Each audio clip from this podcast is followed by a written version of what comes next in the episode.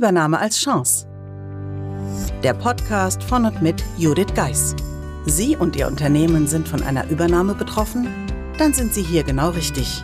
Judith Geis, die Expertin für US-amerikanische Übernahmen im deutschsprachigen Raum, teilt mit Ihnen wertvolle Tipps und Tricks und zeigt Ihnen, wie Sie diese Veränderung für sich und Ihr Unternehmen nutzen können. Ganz nach dem Motto: Take the Chance. Hallo und herzlich willkommen zur heutigen Episode des Übernahme als Chance Podcasts. Wie in Episode 161 angekündigt, wird es die nächsten Wochen immer mal wieder ein YouTube-Video geben, das wir nun im Audio ausstrahlen. Daher wünsche ich jetzt ganz viel Spaß beim Reinhören und für diejenigen, die lieber Videos schauen, den Link zu diesem Video finden Sie wie immer in den Show Notes.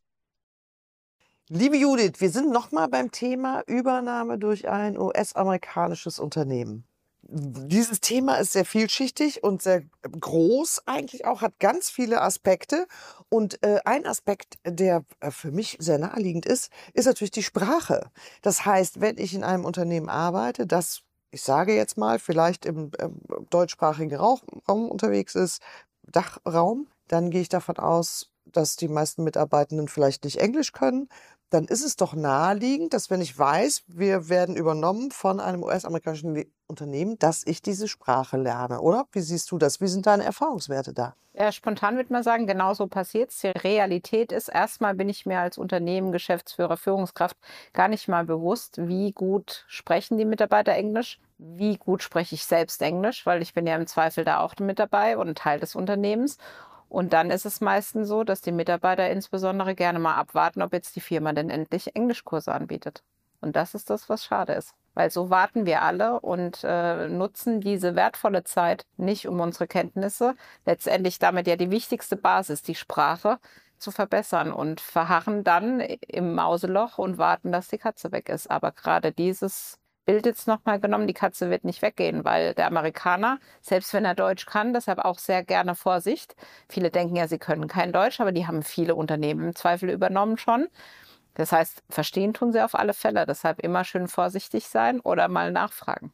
Guter Tipp. Ich finde, ähm, auch darauf zu achten, was rede ich denn, immer im Hinterkopf zu behalten. Es kann ja sein, dass jemand dabei ist, der diese Sprache auch versteht und vielleicht sich selber auch weiterzubilden und zu sagen, okay, ich lerne, ich lerne Englisch, weil das im Zweifel auch äh, natürlich meinen Arbeitsplatz sichern kann und sich damit auseinanderzusetzen und vielleicht da auch mutig zu sein, ähm, sich auch zu offenbaren und zu sagen, ich kann die Sprache nicht. Was ist deine Empfehlung, wenn ich merke, ich stoße hier an Barrieren, weil mein Englisch vielleicht auch nicht ausreichend ist, um folgen zu können?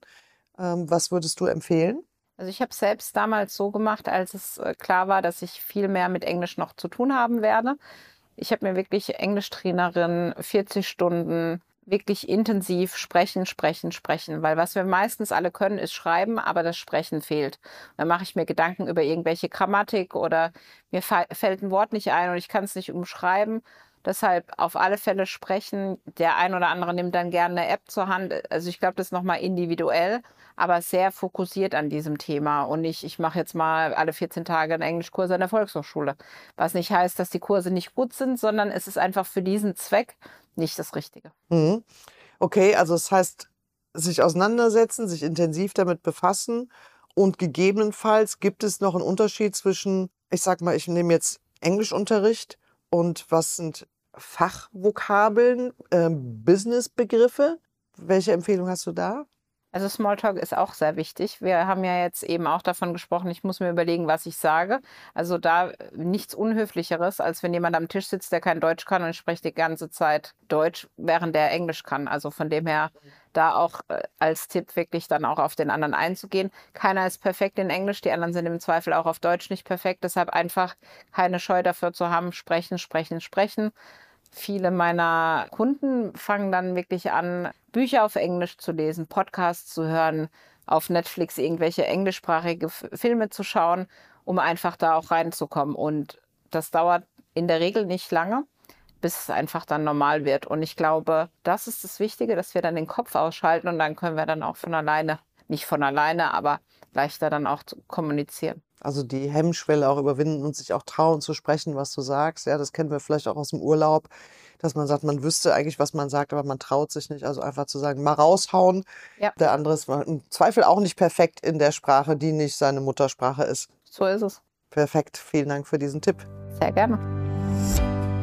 Meistern Sie jetzt mit der Übernahmeformel Ihren Arbeitsalltag während der Integration in einen US-amerikanischen Mutterkonzern. Das Buch unterstützt Sie mit einem klaren System, vielen Praxisbeispielen und Tipps. Mehr dazu unter www.thebridge-online.com slash Übernahme-Formel.